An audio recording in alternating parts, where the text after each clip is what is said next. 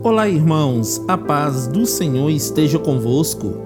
A palavra do Senhor diz assim no livro de João, capítulo 17, versículo 24: Pai, a minha vontade é que onde eu estou também estejam comigo os que me deste, para que vejam a minha glória que me conferiste, porque me amaste antes da fundação do mundo.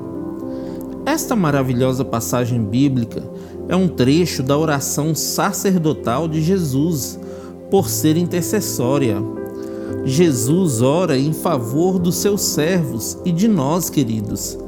Se lermos todo o capítulo 17 de João, poderemos notar o imenso amor e cuidado que o Senhor Jesus tem para com o homem, garantindo toda a cobertura espiritual de Deus para nossas vidas.